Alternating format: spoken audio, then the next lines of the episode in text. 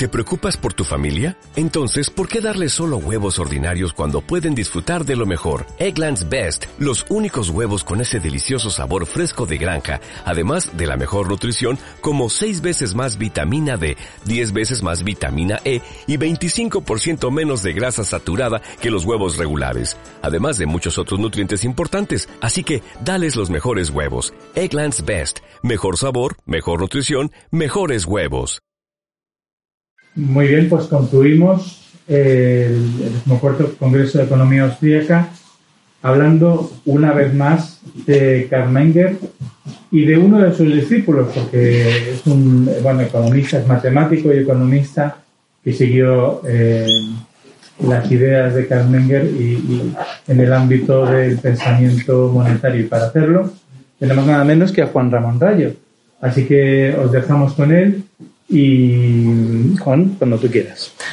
Pues muchas gracias, José Carlos. Muchas gracias, Irune, por la, por la invitación. Muchas gracias en general al, Juan de Mariana y felicidades por, por, la organización de este congreso dedicado a, a Karl Menger. Y, y, cerramos, como bien has dicho, con el que para mí es uno de sus más fieles discípulos, que es el economista Antal Fekete. Antal Fekete nació en Budapest en el año 32 y murió el año pasado, 14 de octubre de 2020 y justamente por eso creo que es un buen momento para hablar no solo de su persona, sino sobre todo de sus ideas, de unas ideas con las que intentó continuar la obra de Kalmenger, donde la dejó Kalmenger. Antal Fequete eh, se hizo más o menos popular en algunos círculos de Internet porque él decía que quería crear una nueva escuela austríaca. ¿Y por qué la escuela austríaca existente no le valía a, a Fequete? Pues porque consideraba que, como poco en el ámbito monetario, se había desviado de la línea de pensamiento original marcada, establecida eh, por, por Menger. Y bueno, esto puede ser controvertido, pero tiene parte de razón. Pensemos que Menger desarrolla una teoría monetaria tremendamente incompleta. Desarrolla la teoría del origen del dinero, y algo sobre la teoría del, valor del dinero, pero hasta ahí. Entonces, la escuela austríaca posterior supuestamente sigue los pasos de Menger, especialmente Mises, y va desarrollando mm, de manera más completa la teoría del valor del dinero y sobre todo desarrolla Mises la teoría de los sustitutos del dinero, algo que Menger no toca, diría en absoluto, prácticamente en absoluto, en, al final del, libro el dinero dedica alguna página a ese asunto, pero de manera muy superficial.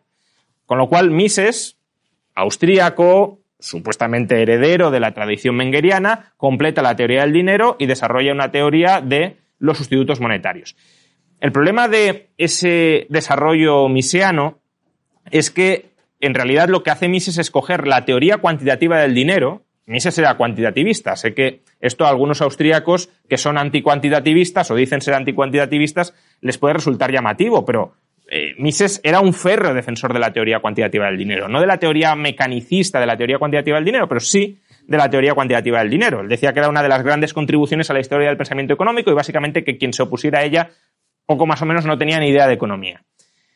Y en cuanto a, a la teoría de los sustitutos monetarios, lo que hace Mises es coger las viejas ideas de la escuela monetaria, siglo XIX, y transponerlas a el siglo XX. Entonces, claro que cabe la duda, la duda razonable de si las ideas, que las ideas monetarias que desarrolla Mises son ideas que siguen la tradición subjetivista abierta originalmente por Menger. Como digo, lo que hace Mises es coger ideas presubjetivistas y acoplarlas a la tradición subjetivista de Menger, que a lo mejor lo hace bien, pero no tiene. Lo que, quiero decir es que el canon, la, ortodoxia monetaria austríaca tal cual la conocemos, no es la única ortodoxia monetaria austríaca posible. Y quizá esa ortodoxia monetaria austríaca sea más bien una especie de aberración monetaria dentro del pensamiento de la escuela austríaca, tal cual, pensamiento monetario, tal cual lo empezó a desarrollar Menger matizo monetario porque eh, Fekete, por ejemplo, tenía mucha admiración por Mises en cuanto al teorema de la imposibilidad del socialismo. Decía que la contribución económica más importante, el desarrollo económico más importante del siglo XX era el teorema de la imposibilidad del socialismo desarrollado por Mises. Pero, en cuanto a teoría monetaria, estaba absolutamente opuesto a la línea que había seguido originalmente eh, Mises. Entonces, en esta charla voy a intentar reconstruir las ideas de Antal Fekete, las ideas monetarias de Antal Fekete, y es un ejercicio ya de por sí complicado, porque Antal Fekete, pues si cogemos las palabras de, de Huerta de Soto, es un oscuro profesor húngaro. Y era húngaro, era profesor de matemáticas, pero luego también se convirtió de economía, y desde luego era muy oscuro. Es decir, uno leyendo a Fekete no termina de entender bien qué está queriendo decir, no porque lo exprese en un lenguaje extremadamente complicado, al revés, muchas veces es porque lo explica en un lenguaje tan llano sin demostrar los argumentos que está desarrollando y llega a unas conclusiones que parecen dogmáticas. Esto es así porque lo digo yo, parece que se desprende de los textos de Fequete. Y claro, eso económicamente no vale como tal nada. Lo que vale es la demostración racional o empírica de esa conclusión económica. En general, por tanto, uno estaría tentado a decir, olvidémonos de todo lo que ha escrito Fequete, porque si es un conjunto de dogmas no demostrados, pues no tienen ningún valor económico. Lo que pasa es que eh, esos dogmas, entre comillas, o esas conclusiones, en general, creo que son correctas, casi todas ellas o todas ellas. No sé si por intuición, no sé si porque Fequete tenía una incapacidad eh, patológica para hacerse explicar, pero em, las conclusiones a las que llega creo que son conclusiones muy acertadas, no porque lo diga Fequete, no porque lo desarrolle Fequete, que en general tampoco lo hace, sino porque, bueno, una vez uno va pensando de manera más o menos independiente o intentando entender por qué Fequete decía lo que decía, termina llegando a conclusiones muy parecidas. Entonces, em, como digo, voy a intentar hacer este ejercicio y, también voy a remitiros a ciertas lecturas por si os queréis aproximar al pensamiento de Fekete, que ya digo es una aproximación complicada por este, por este motivo. He dividido la, charla en, cinco bloques. Teoría de precios, teoría del dinero, teoría del mercado monetario, teoría del mercado de capitales y teoría del ciclo económico. Voy a empezar con la teoría de precios de Fekete, que quizás sea de lo menos conocido, porque es de lo que menos hizo prédica, eh, pero casualmente es la base de su pensamiento. Sin entender la teoría de precios de Fekete es complicado entender todo lo demás. Y además es también la parte de su pensamiento que está más claramente expuesta. Es decir, el, el paper de Towards a Dynamic Microeconomics, que además se publicó en un journal de esta casa, en la SEFER, en el año 96, lo podéis encontrar en Internet, es, yo creo, el artículo más legible de, de Fekete, más escrito en, términos académicos, digámoslo así, y que eh, estructura, como digo, el resto de su pensamiento. A ver, lo que dice Beckett es, en este artículo es todo activo real o financiero tiene dos precios de equilibrio en el mercado, el precio pedido y el precio ofrecido. En general, los microeconomistas tienden, tendemos a pensar que existe un precio, el precio de equilibrio. Y Fekete dice que no, que en todo mercado hay siempre dos precios de equilibrio, el precio pedido y el precio ofrecido. Estos dos precios son precios a los que se puede o comprar o vender sin negociación, de manera inmediata. Si yo quiero comprar hoy, ahora, sin esperar, he de pagar el precio pedido. Si yo quiero, eh, si yo quiero vender ahora, sin esperar, sin negociación, si quiero liquidar, podríamos decir, he de hacerlo al precio ofrecido. Entonces, tenemos dos precios, uno de compra inmediata, uno de venta inmediata. El precio pedido siempre va a estar por encima del precio ofrecido. Porque claro, eh, si yo puedo eh, vender más caro de lo que puedo comprar, pues ahí sería una fuente de beneficios eh, libres de riesgo ilimitados. Si yo puedo, si el precio ofrecido, que es el precio al que puedo vender ilimitadamente, estuviese por encima del pedido, que es el precio al que puedo comprar inmediata y limitadamente, pues compraría al precio pedido y revendería al ofrecido y, ganaría dinero. Bien. ¿De qué depende el precio pedido o ask price en terminología de los mercados? Por cierto, esto es puro análisis mengeriano. Es Menger, en su paper sobre el origen del dinero, desarrolla la teoría del origen del dinero sobre esta base, que existen dos precios, precio pedido y precio ofrecido. Menger desarrolla la teoría subjetiva del valor y el análisis marginalista del valor porque era corresponsal en bolsa y en la bolsa veía que había un precio ofrecido y un precio pedido.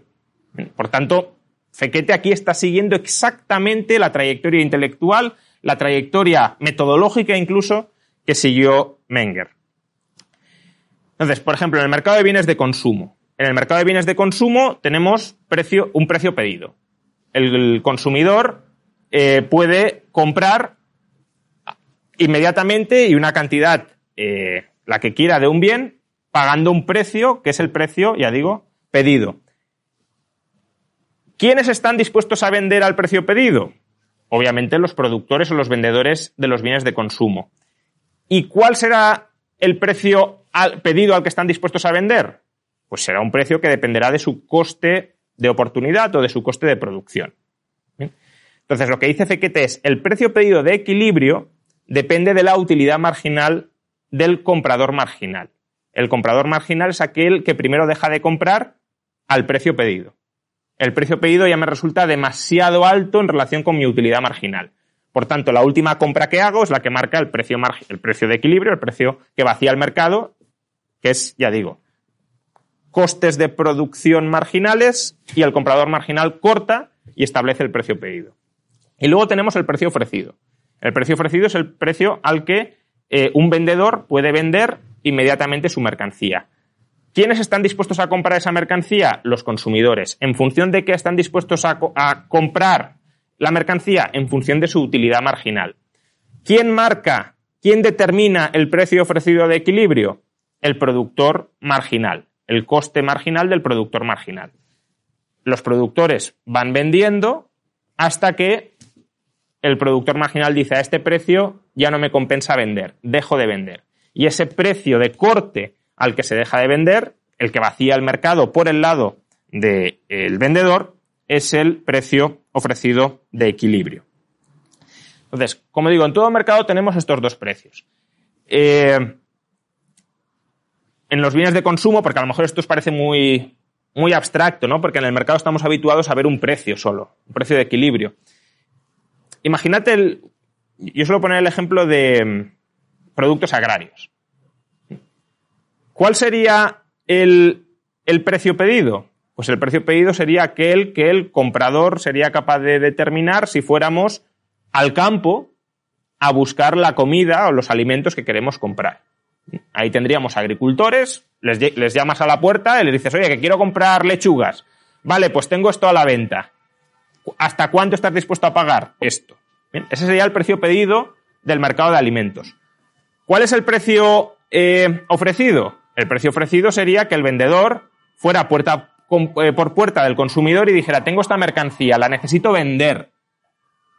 ¿Qué precio estás dispuesto a pagar por esta mercancía? Este, pues ese sería el precio ofrecido. Entonces, tenemos dos precios distintos. ¿Por qué se unen o se unifican esos precios, el precio pedido y el precio ofrecido? Porque existen intermediarios.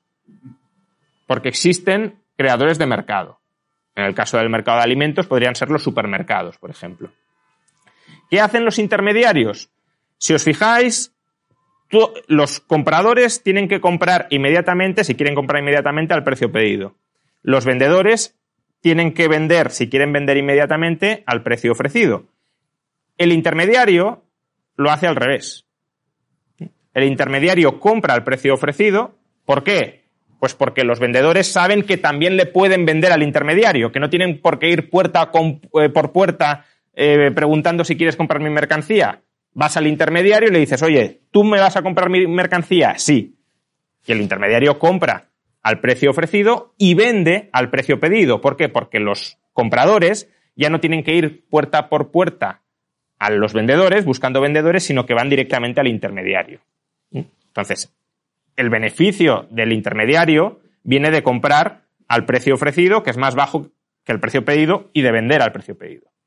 Con lo cual se produce un arbitraje entre ambos. Compro al precio ofrecido, vendo al precio pedido. Y los estrecho. ¿Hasta qué punto? Hasta el punto en el que el intermediario considera que está asumiendo demasiados riesgos. El intermediario tiene capital, desarrolla una inversión y unificar excesivamente ambos precios le puede resultar em, arriesgado. Hola, si estás viendo este vídeo es porque eres seguidor de la actividad del instituto. Si te gusta lo que hacemos y lo que decimos, puedes apoyarnos. ¿Cómo? Es muy sencillo. Puedes hacerte miembro del instituto o miembro del canal de YouTube. Con la membresía contarás con descuentos y también con contenido exclusivo. Además, estarás ayudando a divulgar las ideas de la libertad. ¡Anímate! Vale. Esto en cuanto a la teoría de los precios. Eh, por tanto, los intermediarios estrechan el diferencial entre el precio pedido y el precio ofrecido, pero en general nunca lo suprimen, con alguna excepción. Siempre hay un precio que es más bajo el que compran, que es más bajo que el que venden. Vamos con la teoría del dinero, que está muy relacionada con esta teoría de los precios. La teoría del dinero la podéis encontrar en un, en muchos sitios, ¿no? Pero un, artículo, un ensayo largo que eh, quizás donde la expone más detalladamente es Withergold, del año 96, que además eh, recibió el primer premio en el International Currency Essay. La teoría del dinero para Fekete es, como para Menger, una teoría sobre la liquidez de los bienes. De hecho, esto es algo textual que dice Menger. Para Fekete, el dinero es el activo real más líquido. ¿Y qué es la liquidez? Pues la liquidez la explican tanto Menger como Fekete en función de la estrechez del diferencial entre el precio pedido y el precio ofrecido de una mercancía. Si no hay mucha diferencia entre el precio pedido y el precio ofrecido de una mercancía, ese bien es líquido. ¿Por qué? Pues básicamente, eh, imaginad que no hay diferencia entre el precio pedido y el precio ofrecido. Eso significaría que yo puedo comprar y revender un bien al mismo precio. En cambio, si hay un diferencial y no somos intermediarios, siempre compramos a un precio más bajo, perdón, más alto de lo que revendemos. Y por eso, comprar y revender nos puede comportar pérdidas y por eso, para que algo pueda actuar como medio general de intercambio, no tiene que tener diferencial o prácticamente no tiene que tener diferencial entre el precio pedido y el precio ofrecido. Entonces, podríamos decir que la liquidez es la estrechez de ese diferencial entre el precio pedido y el precio ofrecido y la estabilidad de ese eh, bueno, de los precios, del precio pedido y del precio ofrecido y por tanto también de, del diferencial. Si ese diferencial es estrecho y estable, el bien será líquido, el activo real será líquido. Líquido en dos dimensiones. ¿no? te habla de liquidez grande y de liquidez pequeña. Bueno, será líquido en el sentido de que será comercializable, que lo podremos llevar en grandes cantidades al mercado sin que el diferencial entre el precio pedido y el precio ofrecido cambie. Y será eh, líquido en el sentido de que podremos atesorarlo y desatesorarlo eh, en grandes o pequeñas cantidades sin que eh, el diferencial entre el precio pedido y el precio ofrecido cambie. Fijaos que para que el diferencial entre el precio pedido y el precio ofrecido de un bien sea estable, al final hacen falta dos requisitos. El primero, que la utilidad marginal sea estable al alza y a la baja. Si la utilidad marginal no es estable, conforme llevemos mucha cantidad de un bien al mercado, el precio ofrecido irá bajando. Es decir, imaginad que un vendedor dice, yo necesito vender una cantidad gigantesca de viviendas y las necesito vender ya. Pues eso que provocará una caída inmediata del precio de la vivienda. ¿Por qué? Porque tendrás que encontrar al comprador marginal que ahora quiera comprarte, pues si vendes un millón de viviendas, pues ese millón de viviendas. Y claro, si vendes un millón de viviendas de golpe, el último, el marginal que te quiere comprar la vivienda a un millón, pues ya tendrá en ese momento, pues te, dirá, bueno, yo te ofrezco, no sé, 10 euros o 20 euros. Bien. Entonces, el precio pedido, si la utilidad marginal decrece mucho, iría, el precio ofrecido iría cayendo. Pero también para que cuando aumenta mucho la demanda inmediata de un bien se mantenga el diferencial estable, hace falta que el coste de producción, también el coste marginal sea estable. Imaginad lo contrario. Imaginad que de repente muchos compradores van a los vendedores y les dicen, quiero un millón de viviendas ahora mismo. Claro, los productores dirían, yo no puedo fabricar o no tengo disponibles ahora mismo un millón de viviendas. Si tengo que construir a corto plazo un millón de viviendas, necesito hacer acopio de muchos factores productivos que me irán pidiendo precios crecientes para contratarlos y por tanto el coste marginal de producción de una vivienda se disparará. Con lo cual el precio pedido también aumentaría. Si baja el precio ofrecido y aumenta el precio pedido conforme aumenta la cantidad ofertada o demandada en el mercado, el, el spread entre ambos, el diferencial, se incrementa y por tanto ahí no tenemos un spread estable. Lo mismo si hablamos de reducciones de la cantidad o quizás entienda mejor reducciones de la unidad, del tamaño de la unidad. Imaginemos que eh, un vendedor de ordenadores lleva un ordenador al mercado y lo quiere vender. Y luego dice, no, pero yo quiero vender la décima parte de un ordenador. Claro, para el, para el consumidor dirá yo, la décima parte de un ordenador, la utilidad marginal que le atribuyo a esto no es ninguna, porque el ordenador no es un bien divisible que mantenga la utilidad original dividida entre 10. Por tanto, el precio ofrecido por la décima parte de un ordenador sería un precio bajísimo. Y lo mismo con el precio pedido. Eh, imaginad que le decimos a un fabricante, no, me tienes que fabricar un ordenador pequeñísimo. Claro, eso previsiblemente el coste marginal de producción por necesitar de una técnica tan sofisticada para eh, fabricar un bien tan pequeño, pues será un coste marginal creciente y por tanto el precio pedido también iría al alza. En cambio, si tenemos un bien cuya utilidad sea utilidad marginal sea constante o cuasi constante y cuyo coste de producción marginal sea constante o cuasi constante, tendremos que el spread entre el precio pedido y el precio ofrecido será constante al alza o a la baja cuando aumenta mucho la cantidad demandada o ofertada o cuando disminuye mucho la unidad, el tamaño de la unidad ofertado o demandado. Claramente para Fequete el dinero ideal, el dinero perfecto era el oro.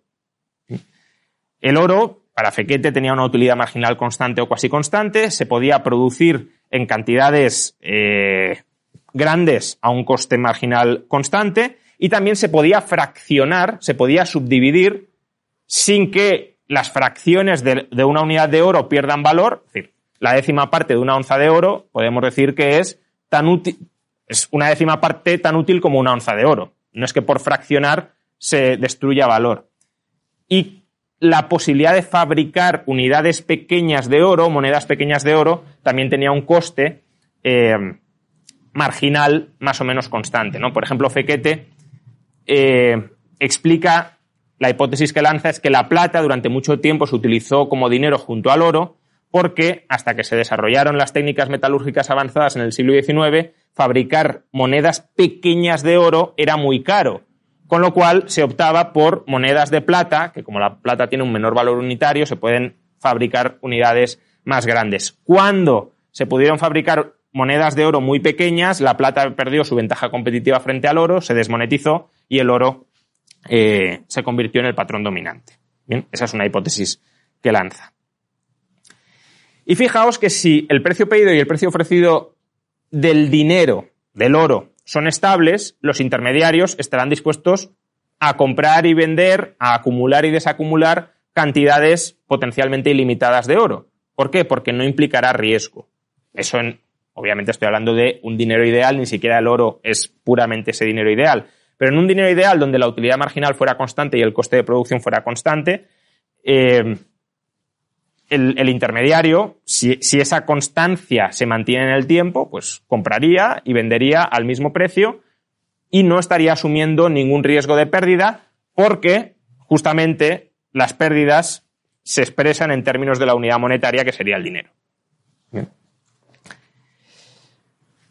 Vale, hasta aquí el análisis de Fequete yo diría que es, nos podrá gustar más o menos, pero es eh, reinterpretar o reescribir lo que ya había escrito Menger. No, no aporta demasiado. Fequete empieza a aportar a partir de aquí. Lo que hace es desarrollar sobre todo una teoría de los sustitutos monetarios. Y esto lo hace eh, Podríamos decir que es la teoría del mercado monetario, ahora explicaré por qué. Esto lo hace, pues si lo queréis leer, en, una serie de, escritos que se llaman Monetary Economics 101 del año 2002, o también en el último libro, cuatro volúmenes que publicó, que al final es una colección de artículos, ¿eh? tampoco es que sea un libro sistemático como tal, Credit and the Two Sources from Which It Springs del año 19. A ver, lo que dice Fekete es, no solo los activos reales, no solo el oro, se puede utilizar como medio de intercambio o depósito de valor, como dinero. También se pueden utilizar como medio de intercambio o depósito de valor activos financieros que tengan un valor estable. ¿Qué es un activo financiero? Pues un activo financiero es una promesa a entregar dinero. Y aquellos activos financieros que se utilicen como medio de intercambio o como depósito de valor de atesoramiento y desatesoramiento inmediato, cuando hablamos de depósito de valor no es donde aparco mi patrimonio, es un fondo líquido, digámoslo así, un fondo del que puedo echar man, añadir o echar o, retirar a, a, coste nulo. Entonces, para Fequete, el mercado monetario es aquel mercado financiero donde se emiten e intercambian sustitutos monetarios por dinero, es decir, activos financieros que hacen la función de dinero se intercambian por dinero. Porque en algún momento uno puede preferir el dinero, por ejemplo el oro, a tener una promesa en oro. Y hay un precio al que las promesas de pago en oro se intercambian por el oro, que es el tipo de descuento. Es, es, importante que entendamos que el mercado monetario es un mercado que únicamente afecta a los medios de intercambio, es un mercado sobre los medios de intercambio porque muchas veces se tiende a confundir el mercado monetario con el mercado de capitales. Y luego hablaremos del mercado de capitales, que es más bien un mercado, como veremos, donde para Fequete se convierte renta en riqueza y donde, por tanto, se determina la distribución intertemporal de los recursos productivos, de los factores productivos. En el mercado monetario eso no sucede. En el mercado monetario únicamente estamos o emitiendo o cambiando la forma de los medios que utilizamos para saldar obligaciones, mover las mercancías, etc. Bien, eh, si un activo financiero es una promesa a entregar dinero, ¿cómo conseguir que el valor de esa promesa sea lo más, cercana lo más cercano posible al dinero al que da derecho? ¿Cómo conseguir que esa promesa tenga un valor estable y cercano al dinero al que da derecho, a la cantidad de dinero a la que da derecho, ¿no? Te prometo que te daré 100 onzas de oro. ¿Cómo conseguir que esa promesa cotice a un valor estable y cercano a las 100 onzas de oro? Bueno, el diferencial de precio entre un activo financiero y el dinero al que da derecho depende de tres factores, lo que podríamos llamar la prima temporal, la prima de riesgo y la prima de liquidez. La prima temporal surge por el tiempo que tengo que esperar y porque me constituye un sacrificio, hay un coste de oportunidad implicado en esperar hasta recibir el dinero. Eh, la prima de riesgo surge porque hay un riesgo de impago. El activo financiero a lo mejor no termina pagando, no termina transformándose en dinero. Y el riesgo de, liquidez es porque hay un coste en la transformación de eh, el activo financiero o aquello a lo que da derecho el activo financiero y el dinero. Entonces, imagínate un activo financiero que fuera a muy corto plazo, que subjetivamente, o sea, subjetivamente no nos implica ningún sacrificio por esperar, subjetivamente tampoco apreciamos ningún riesgo de impago y además no existe ningún coste, ningún sacrificio vinculado a la conversión inmediata de lo que nos da el activo financiero en dinero. Por ejemplo, imagínate una promesa de pago en oro de un minero de oro. Un minero de oro produce oro y, e imaginad que os promete que mañana o la semana que viene os dará 100 onzas de oro, cuando su producción habitual de oro, imaginad que son 1000, 10.000, las que sea. ¿Vosotros necesitáis el oro inmediatamente ya? A lo mejor no lo necesitáis inmediatamente, con lo cual igual os da cobrarlo ahora que cobrarlo en una semana. Entonces, ahí el descuento por factor temporal, subjetivamente para vosotros sería nulo. También podéis razonar, eh, este minero me va a pagar porque produce oro en mayor cantidad del oro que me tiene que entregar. Por tanto, y no tiene otras deudas, etcétera, y por tanto, el riesgo que yo le atribuyo de impago a esta promesa de pago es cero. Por tanto, subjetivamente tampoco exigiríais ningún tipo de compensación por riesgo. Y luego, como lo que os tiene que entregar el minero es el propio oro, tampoco existe un problema de transformación de oro en oro. Por tanto, la prima de liquidez también sería cero. Con lo cual, podría darse el caso de que esa promesa de pago a corto plazo del minero en oro cotizará sin descuento frente al oro. Es decir, si la promesa de pago es de 100 onzas de oro, que se intercambiara en el mercado por un valor estable de 100 onzas de oro. Vale, ahora imaginemos otra promesa de pago parecida a la anterior, pero no exactamente igual. Imaginad la promesa de pago de un comerciante, de un tendero, que está vendiendo bienes de consumo, que son bienes de consumo altamente líquidos, tal como hemos definido liquidez. Es decir, eh, cuando hemos dicho que el dinero es el bien más líquido que existe, no hemos dicho que sea el único bien líquido que existe. Puede haber otros bienes de consumo que tengan un diferencial entre el precio pedido y el precio ofrecido muy estable, o sea, muy estrecho y muy estable. Y algunos de esos bienes pueden ser bienes de consumo. Bienes que ya existan hoy, que ya los tenga el tendero y los esté vendiendo, y que además sepamos que se van sepamos, esperemos, claro, son expectativas todo, que se van a vender a un precio estable porque son bienes líquidos, bienes con alta demanda y que además se pueden producir a un coste marginal constante. Por tanto, que tienen un precio pedido y un precio ofrecido eh, estables. Bueno, pues si ese tendero ya tiene los bienes.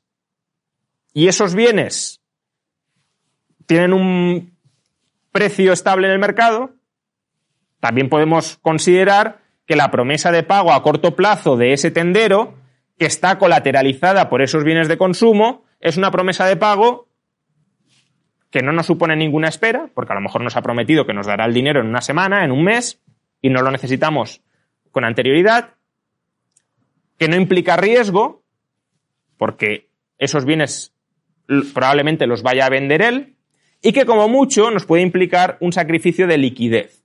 ¿Por qué? Porque a lo mejor si no los consigue vender, me tiene que. Yo me quedo con los bienes y los tengo que liquidar en el mercado. Y esa liquidación en el mercado, pues se efectuaría con un cierto coste, que sería el coste que yo descontaría de esa promesa de pago. Pues bien, básicamente la, la teoría del mercado monetario de Fekete se estructura en torno alrededor de estas promesas de pago que emiten los comerciantes contra el stock de mercancías, bueno, las emiten para comprar a los mayoristas ese stock de mercancías y luego venderlas a los clientes, pero bueno, las promesas de pago que emiten los tenderos y que están respaldadas, colateralizadas, garantizadas por esas mercancías, por esos bienes de consumo altamente líquidos. Esto es lo que históricamente se ha conocido como doctrina de las letras reales. La doctrina de las letras reales lo que sostiene es que esas promesas de pago colateralizadas por bienes, por mercancías, líquidas y existentes o cuasi existentes, pueden ser mercancías en proceso de transformación, pero que ya estén cerca de alcanzar el estadio de consumo final, se pueden utilizar como medios de intercambio, se pueden utilizar como sustitutos monetarios sin distorsionar, sin desequilibrar eh, la estructura productiva, sin generar desequilibrios intertemporales. Un ejemplo de las letras de cambio en acción pueden ser las ferias medievales, por ejemplo, la feria de Medina del Campo. En las ferias medievales, los comerciantes llevaban sus mercancías a una plaza para venderlas.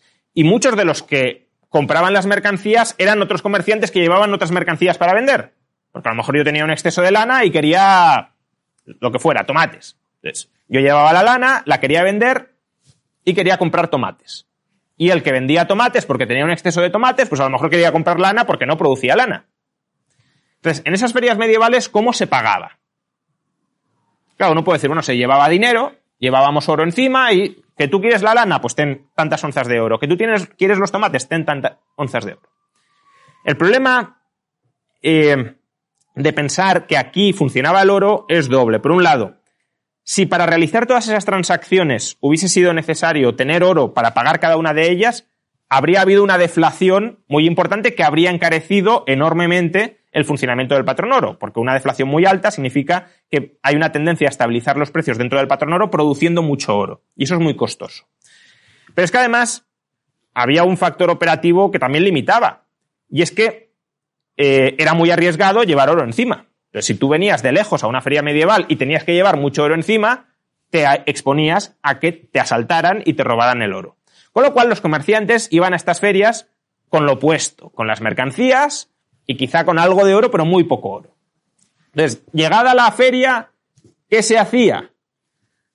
Pues las ferias duraban, por ejemplo, la de Medina del Campo, 50 días. Entonces, un comerciante iba al tenderete que yo vendo tomates y, quiero comprar lana.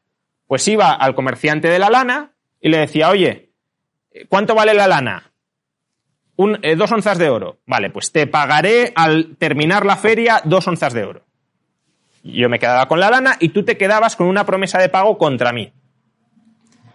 Y luego el vendedor de lana iba a otro señor, que a lo mejor vendía cabras, y decía, oye, te quiero comprar la cabra, eh, te prometo que te daré tres onzas de oro por la cabra. Y luego el de la cabra a lo mejor me quería comprar a mí los tomates. Con lo cual, el vendedor de cabras me emitía a mí una promesa de pago contra él por los tomates. Y al terminar la feria, todas las promesas de pago se ponían en común y se cancelaban recíprocamente. Con lo cual, si tú me debías a mí dos y yo te debía a ti dos y medio, pues solo teníamos que pagar media onza de oro. No hacía falta que yo tuviera las dos, tú las dos y media, etc. Entonces, fijaos que aquí los bienes se han distribuido, al, terminar la feria, cada comerciante tenía los bienes que quería, se han pagado todos esos bienes, pero se han pagado sin mediar el oro. Es importante entender que el oro, cualquier activo real, también Bitcoin, ¿eh? y, y los que estéis en Bitcoin creo que ya lo empezáis a ver, cualquier activo real es un medio de intercambio muy caro y por tanto hay incentivos a tratar de economizarlo al máximo. Y, con el oro no es una excepción. Entonces, una forma de economizarlo es con los pagos en compensación. ¿Y qué se compensa? Se compensa el crédito, las deudas recíprocas que existen, deudas denominadas en oro, deudas que venzan a corto plazo, deudas que haya una certeza, porque si no, yo no voy a querer ser tu acreedor, de que implican muy poco riesgo. Y obviamente si quiero liquidar la deuda antes de vencimiento, imaginad que yo tengo una promesa de pago contra ti, es decir, que tú me debes dinero y necesito el dinero ya por lo que sea, porque a lo mejor tengo que gastarlo fuera de la feria, pues revenderé la promesa con descuento a alguien que tenga oro. Bien, y fijaos, insisto en esto, una vez ha terminado la feria, digamos que los compromisos reales y los compromisos financieros han sido finiquitados. Ya eh, la etapa productiva y de distribución de los bienes de consumo ya ha terminado. Cada eh, agente económico tiene los bienes de consumo que desea consumir y no hay promesas de pago vivas. Por tanto, concluimos a la vez la eh, estructura productiva, triángulo Hayekian austriaco, llegamos al final de la estructura productiva con la producción y distribución del bien de consumo y llegamos también al final de la estructura financiera porque esas deudas se pagan. Bien, como he dicho, el tipo de descuento es el precio en oro de esas deudas. Es decir, si yo quiero vender esa deuda, la venderé normalmente, venderla contra oro, ¿no? Antes de vencimiento. Eh, la promesa, te, prometo que te, daré 5 onzas de oro en un mes. Vale, pero yo necesito el oro por lo que sea antes de un mes. Pues vendo la promesa de pago en el mercado y la venderé con descuento, a lo mejor por 4 onzas. Bueno, sería un descuento muy grande, pero bueno, para entendernos he renunciado a una onza por tener el oro conmigo antes de un mes. Por tanto, aquí estaríamos ante un tipo de descuento del 25%. He sacrificado 1 sobre 4, por tanto, un tipo de descuento del 25%. Bien, este descuento, que es un descuento, a diferencia del tipo de interés que estudiaremos más tarde, que depende únicamente de la liquidez, no depende ni de la preferencia temporal ni de la versión al riesgo, o mejor dicho, es un descuento donde la preferencia temporal y la versión al riesgo están a cero por las características específicas de este, de este activo financiero. ¿Cómo se determina ese tipo de descuento? Bueno, pues aquí nos encontramos de nuevo con la teoría de precios de, de Fequete, precio pedido y precio ofrecido. Las letras eh, se pueden emitir si eh, si son mercado primario, digámoslo así, es decir, se emiten por primera vez, o se pueden revender. Si yo ya he comprado letras y las quiero revender, mercado secundario, pues eh, ¿cómo se determina el precio pedido eh, por la letra? Bien, es decir, el, el precio al que los tenedores de letras están dispuestos a vender las letras. Como el precio pedido de los bienes de consumo era el precio al que los vendedores de bienes de consumo estaban dispuestos a vender los bienes de consumo. Eh, bueno, pues en este caso, es decir, cuando, cuando un comerciante, por ejemplo, está dispuesto a emitir una letra de cambio o está dispuesto a liquidar su stock de letras de cambio para obtener bienes o para obtener oro con el que comprar otros bienes? Pues cuando tenga inversiones alternativas que sean tan o más rentables que el, el, sacrificio que está experimentando al desprenderse de la letra de cambio. Porque claro, si yo vendo la letra de cambio, la vendo con descuento. Entonces estoy, si en un mes cobro 5 y la vendo por cuatro y medio, estoy renunciando a medio, a media onza de oro. Entonces, ¿cuándo estoy dispuesto a renunciar a media onza de oro? Cuando puedo rentabilizar el oro o el valor monetario, o los bienes con un valor monetario equivalente en más de media onza. Bien. Entonces, el, el precio pedido depende de esas inversiones alternativas. Fequete llamaba esto la productividad marginal del capital circulante social. Básicamente, ¿qué es esto?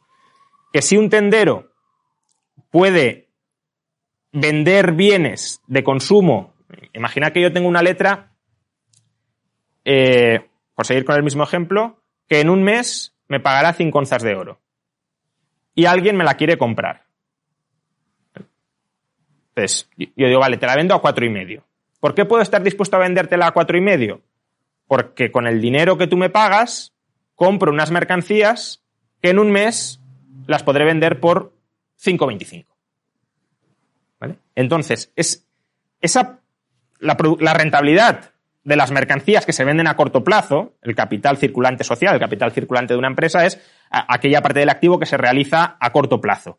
Pues en el conjunto de la sociedad, el capital circulante, de nuevo, si pensamos en la estructura hayekiana, ¿qué es el capital circulante de una estructura productiva? Los bienes de consumo.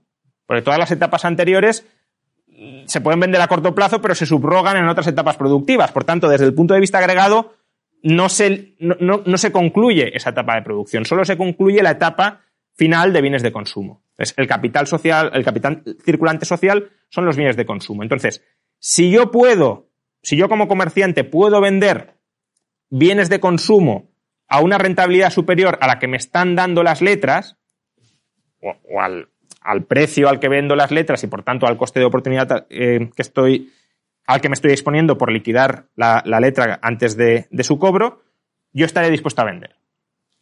¿Vale? Entonces, el precio pedido, el precio al que están dispuestos a vender las letras los tenedores o emisores de letras, porque esto también vale para. Yo estoy dispuesto a comprar una mercancía emitiendo una letra si puedo vender la mercancía a un precio superior al que tengo que pagar a un mes, por ejemplo, con la letra. ¿Y cuál es el precio ofrecido por la letra? Es decir, imaginad que yo tengo muchas letras. Y no es que me venga alguien y me las quiera comprar, sino que yo tengo necesidad de liquidarlas, de venderlas. Tendré que buscar a alguien que tenga oro y que me quiera comprar la letra. ¿A qué precio en oro me ofrecerán los que tienen oro y les ofrezca la letra? Pues el precio que me ofrecerán, el precio ofrecido de las letras, dependerá de su preferencia por la liquidez. De cuánto valoren relativamente la liquidez de las letras frente a la liquidez del oro. Si yo tengo oro y las letras no sé muy bien a quién endosárselas, imaginad que a mí me viene alguien con una letra contra un señor, vale, sí, al que conozco, pero que aquí no la quiere nadie esa letra. Pues vale, yo puedo decir, esta letra se va a pagar, se va a pagar a corto plazo, no, no implica riesgo, no, no implica espera, pero si yo la quiero gastar no la puedo hacer circular. Por tanto, tiene un sacrificio de liquidez. Si, yo veo que esa letra es muy relativamente ilíquida con respecto a mi oro, exigiré un descuento más grande. Si en cambio digo, mira, es que esta letra es de Amancio Ortega, eh, la quiere todo el mundo, la reconoce todo el mundo, circula perfectamente, pues diré, esta letra para mí es tan líquida como el oro y por tanto el precio ofrecido al que tú podrás liquidar tu letra será un precio ofrecido alto, muy cercano al, al, al precio de, al valor facial de la deuda. Sobre esto un comentario adicional. Fijaos que el, tipo de descuento se determina entre la productividad marginal del capital social, del capital circulante social y entre la preferencia por la liquidez. Fequete decía una frase que se suele entender muy mal, yo de hecho durante mucho tiempo no, no la he entendido, que él decía que el tipo de descuento depende de la propensión a consumir. ¿Y esto por qué es así?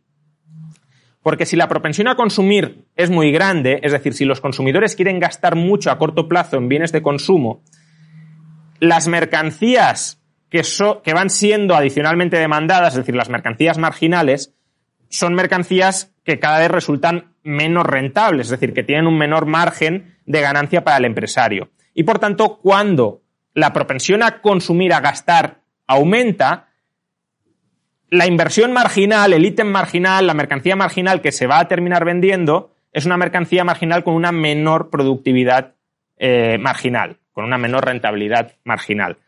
Con lo cual, si aumenta la propensión a consumir, cae la productividad del capital circulante social y, por tanto, cae el tipo de descuento.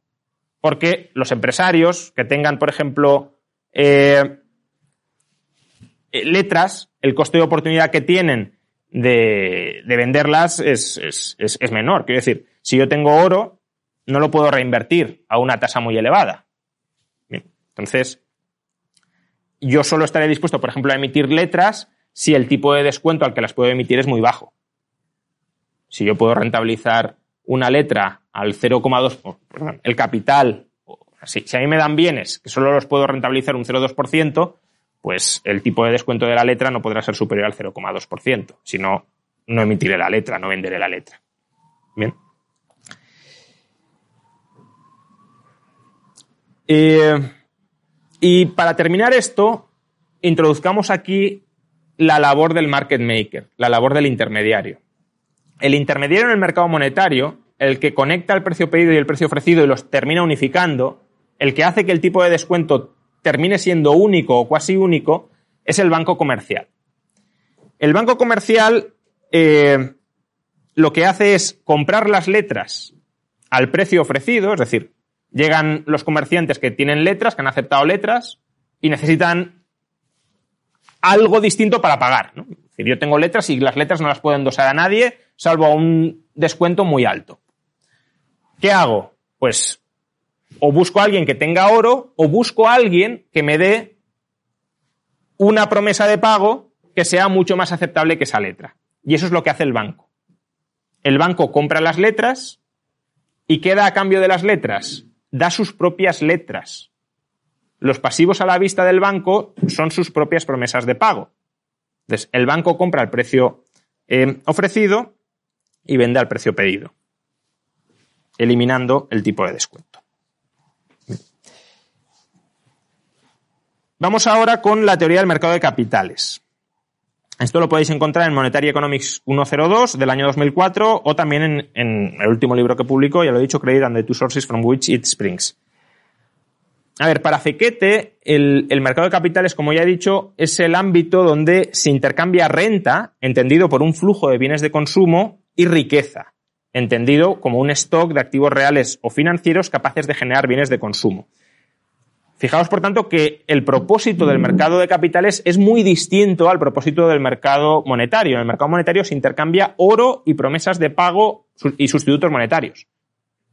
Es un mercado de medios de pago. En el mercado de capitales se intercambian factores productivos y flujos de bienes de consumo contra factores productivos. Y el precio del mercado de capitales es el tipo de interés. Entonces, la forma más simple de convertir renta en riqueza y riqueza en renta es con el atesoramiento y desatesoramiento de dinero. Imaginad que sois jóvenes, la mayoría aquí lo sois, y que queréis ahorrar para la jubilación. Si queréis ahorrar para la jubilación, eso es transformar renta, los ingresos que estáis obteniendo, en riqueza, en patrimonio. La forma más simple en la que podéis hacer eso en el patrón oro, ¿cuál es? Yo cobro en oro y lo voy acumulando y lo voy almacenando. Cuando seáis viejos, querréis hacer lo contrario. Querréis transformar toda la riqueza que habéis acumulado en renta, en bienes de consumo, porque de qué sirve tener mucho patrimonio si no podéis comer con él, ¿no? Eh, te decía que el rey, la tragedia del rey Midas es que no podía transformar riqueza en renta, porque todo lo que tocaba lo convertía en oro, con lo cual cuando quería comerse algo se le transformaba en riqueza. ¿Y cuál es la forma más sencilla de convertir riqueza en renta? Desatesorar. Si yo tengo mucho oro, pues voy sacando oro y lo voy gastando, voy comprando bienes de consumo. El problema del atesoramiento y desatesoramiento, como herramientas de conversión de renta en riqueza y de riqueza en renta, es que son muy ineficientes.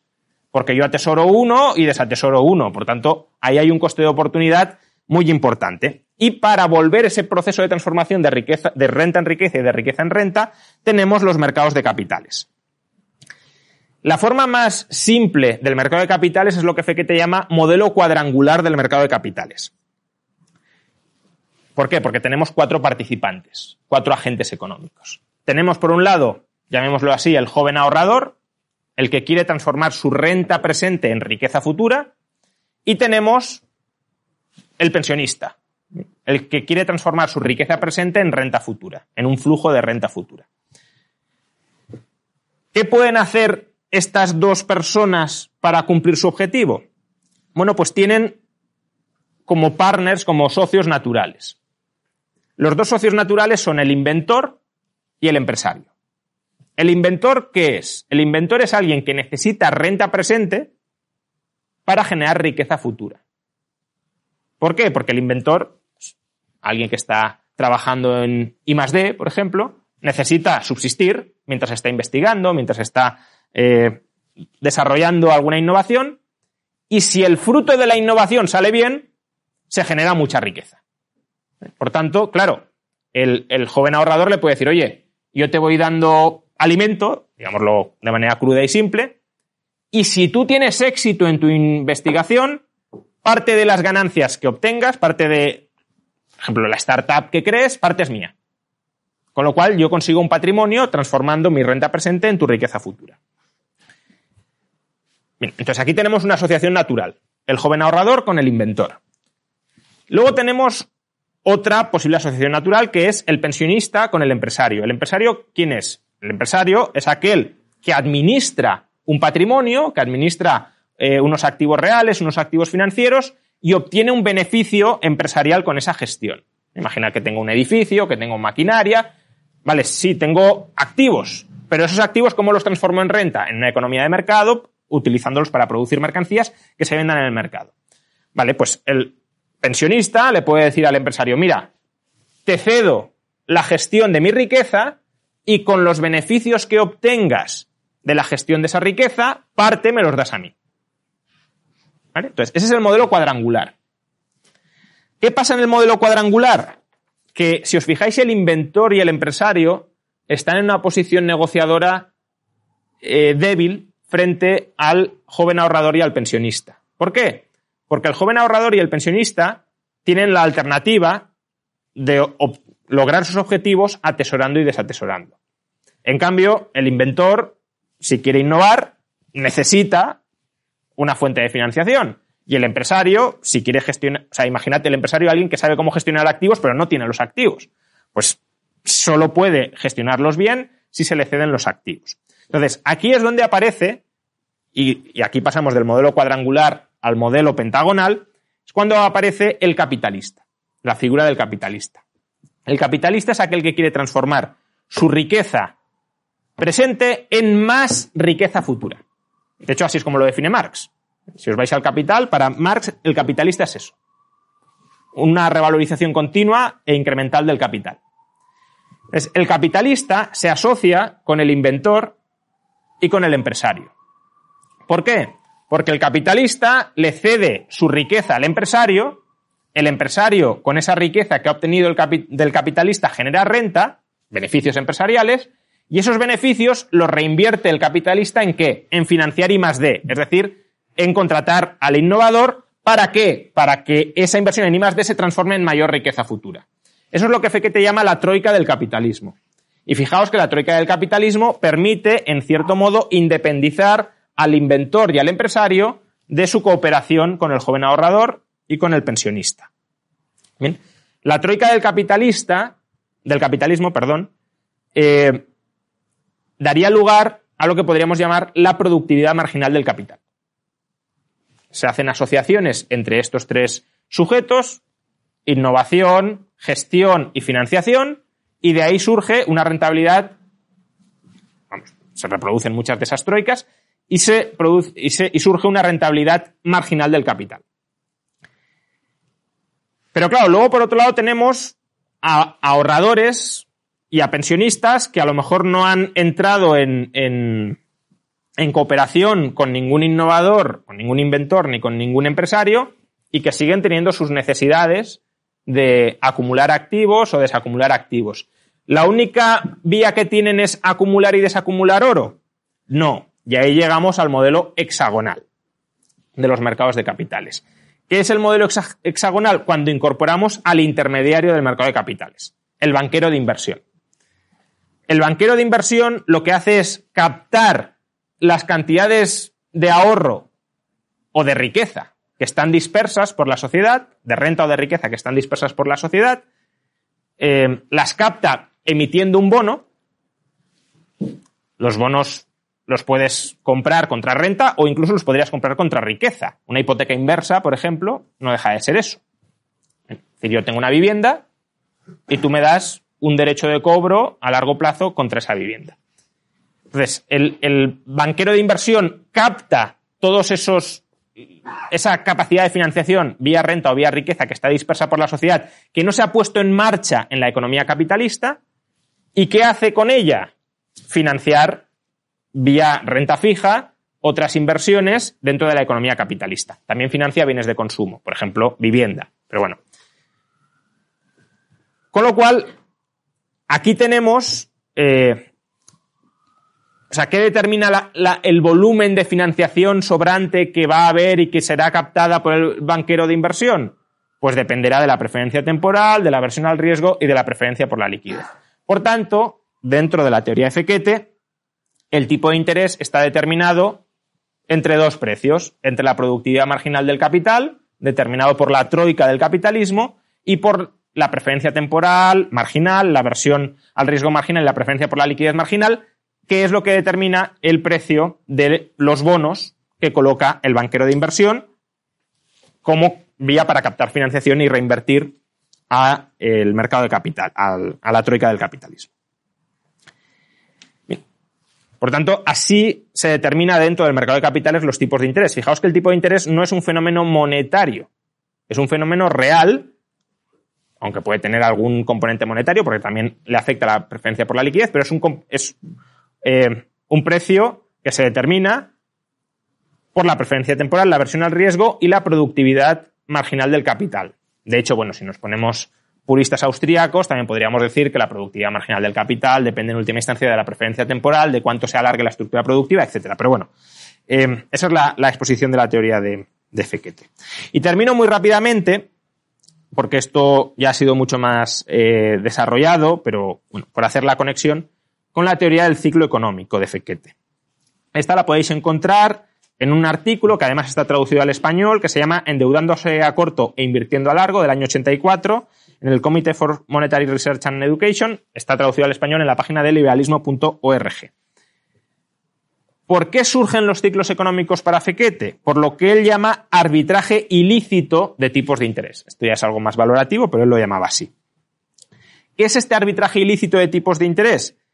Bueno, básicamente que los market makers, por ejemplo, los bancos o comerciales o de inversión, los intermediarios en el mercado monetario y en el mercado de capitales, mezclan ambos mercados. ¿Y qué hacen estos intermediarios? Compran bonos, es decir, proporcionan financiación a los a las empresas, a los capitalistas, proporcionan financiación en el mercado de capitales. ¿Y cómo se financian estos market makers? Claro, si estos market makers estuvieran solo dentro del mercado de capitales, proporcionarían financiación, comprarían bonos emitiendo sus propios bonos. Yo te financio a 30 años, pero yo me he financiado a 30 años, por ejemplo. Pero lo que hacen los market makers, porque esto pues, claro, si los market makers hicieran esto, fijaos que su potencial de beneficio sería muy estrecho. Estaríamos hablando de que se benefician del diferencial entre el precio pedido y el precio ofrecido de los tipos de interés. Sería un diferencial por coordinación de los agentes económicos. Eh, yo sé que tú quieres vender esto a 100 y que tú lo quieres comprar a 101, pues te compro a ti y te vendo a ti porque no os conocéis, básicamente.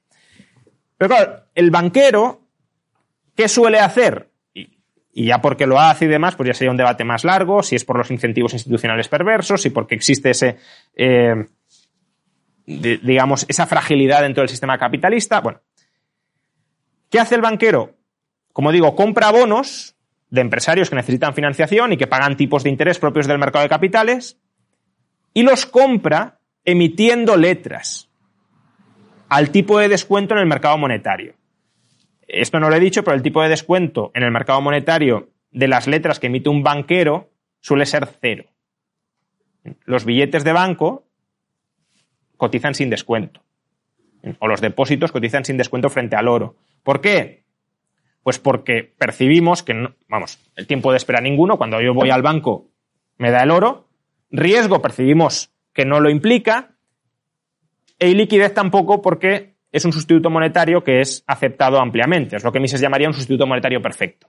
Entonces, claro, el banquero dice, yo emito letras a un 0% de descuento y compro bonos al 4, al 5, al 6% de tipos de interés. Y ese diferencial me lo apropio entero. En lugar de apropiarme del diferencial, eh, emito un bono al 4 y lo vendo al 4,5, emito un bono al 5 financiándome al 0. Y al hacer esto, pues se produce el aplanamiento de la curva de rendimientos, aunque bueno, esto no es... Fequeta ahí no entra tanto, de hecho él tiene otra visión de la curva de rendimientos. Pero en todo caso, lo que sucede es que si hemos dicho que el mercado monetario no es un mercado para proporcionar financiación ni para distribuir el uso de los factores productivos, sino simplemente es un mercado en el que se transforman medios de intercambio, lo que estamos diciendo es que estamos manoseando los medios de intercambio para confundir y generar financiación sin que nadie, proporcionar financiación sin que nadie esté financiando esa financiación. Esto yo creo que casa perfectamente con la teoría austríaca del ciclo económico, simplemente es entender cómo se reajusta. Estaríamos diciendo que aumenta la inversión sin que haya aumentado el ahorro. Que estamos invirtiendo a largo plazo sin que nadie esté ahorrando a, a largo plazo. ¿Y esto por qué es así?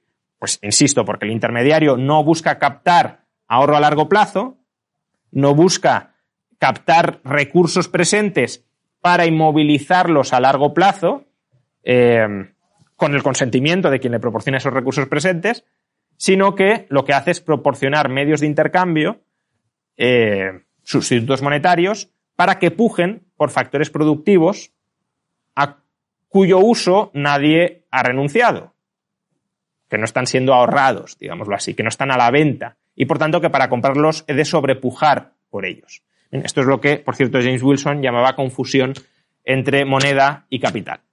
Pues aquí hay una confusión entre el mercado monetario y el mercado de capitales, bueno, no una confusión, un arbitraje, y eso es lo que genera la distorsión de la estructura productiva, genera un desequilibrio intertemporal en forma de sobreinversión en bienes de capital e infrainversión en bienes de consumo. Bueno, pues este sería el resumen de las principales ideas de, de Antal Fequete. Muchas gracias.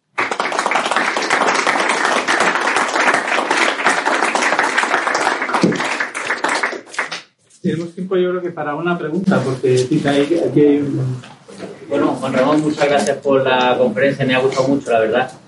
Y yo quería hacer una pregunta y es, ¿hay alguna forma de diferenciar eh, o algún punto en el que podamos diferenciar eh, lo que es un mercado de capital de lo que es un mercado monetario? Porque si estamos en un terreno, digamos, difuso, puede que continuamente haya posibilidad de que se dé un ciclo económico. Justo porque no existe esa forma de, digamos, diferenciar lo que sería el mercado monetario del mercado de capitales. Normalmente, o al menos a mí, como me lo han explicado en la carrera, digamos que es por el plazo. Un año, tal, pero normalmente como un año, normalmente, sí, sí, sí. mercado de capitales. Por eso, ¿hay alguna forma de establecer la diferenciación? Y si no hay forma de establecerla, ¿eso no puede dar ya, por lo menos, digamos, un ambiente difuso en el que se hacer ciclos?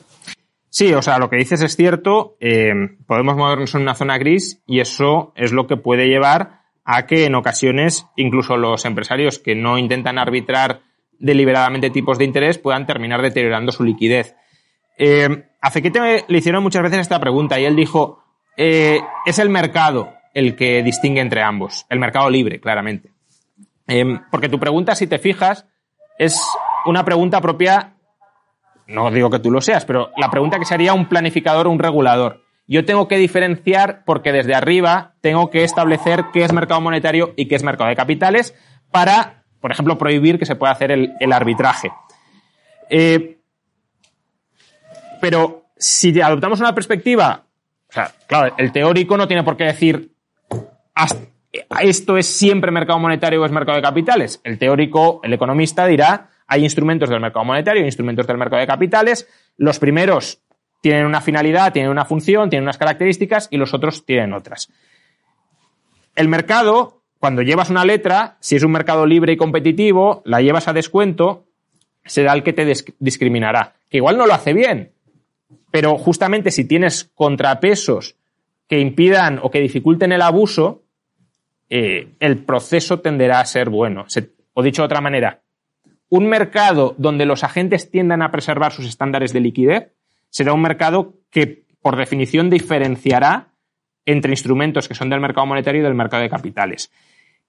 Y los bancos no tienen por qué preservar sus estándares de liquidez voluntariamente. De hecho, si fuera voluntariamente no lo harían, porque es más rentable no hacerlo. Pero los acreedores de los bancos sí forzarán, si no existen privilegios bancarios de por medio, etcétera, sí forzarán a una vigilancia continuada, evitando que el banquero deteriore sus estándares de liquidez. Y por tanto es ese proceso mm, competitivo y descentralizado lo que contribuye a, eh, caso a caso, diferenciar si un instrumento debería ir al mercado monetario o al mercado de capitales. Si es un instrumento para captar financiación o es un instrumento para reconvertir medios de intercambio tenemos que para una pregunta más, pero una más y ya está. Sí, hay. me gustaría preguntar, eh, que has mencionado lo del oro y el Bitcoin por la deflación, eh, sabiendo que Bitcoin es bastante mejor que el oro en el sentido de que sabes la cantidad que se extrae, en el tiempo que se extrae, sea, 10 minutos, tienes un X, eh, una X cantidad de Bitcoin, eh, ¿no sería el mejor dinero posible con una combinación de las letras reales? Porque eres hmm. estable en el tiempo y, y, también en el espacio, o sea, que ¿no sería el mejor dinero que podríamos tener en el futuro? Eh, teóricamente eh, cumpliría las funciones o estaría muy cerca de cumplir las funciones del dinero ideal, efectivamente, incluso mejor que el oro, pero también hay que decir que el oro ya ha alcanzado históricamente algo que Bitcoin todavía no ha alcanzado, que es una cierta estabilidad de su valor, una mayor estabilidad de su valor. Entonces, aquí lo mismo. Eh, la pregunta que tú haces es una pregunta propia de un planificador o de un regulador que diga cómo voy a crear, cómo voy a introducir el, el mejor dinero posible. Que es una pregunta que para un impulsor de un nuevo sistema monetario se tiene que hacer. Pero de ahí a que el mercado te la termine validando. Bueno, me refiero si fuera eh, tan líquido como el oro, por ejemplo. Claro, claro, pero es que ese es el resultado del proceso de mercado. Llegáramos a ese proceso, que si no podría ser. Sí, pero fíjate que eso es un poco tautológico, porque me estás diciendo, si llegamos a un dinero que tiene liquidez perfecta, ¿es el mejor dinero posible? Sí, la cuestión es, ¿se va a llegar a esa liquidez perfecta o no? ¿Tiene propiedades para llegar a ello? Sí, pero las propiedades objetivas no son el único requisito para que algo se termine convirtiendo en, dinero. La propia historia puede ser también un factor determinante para que algo alcance la cualidad de dinero o no. Muy bien, pues muchísimas gracias.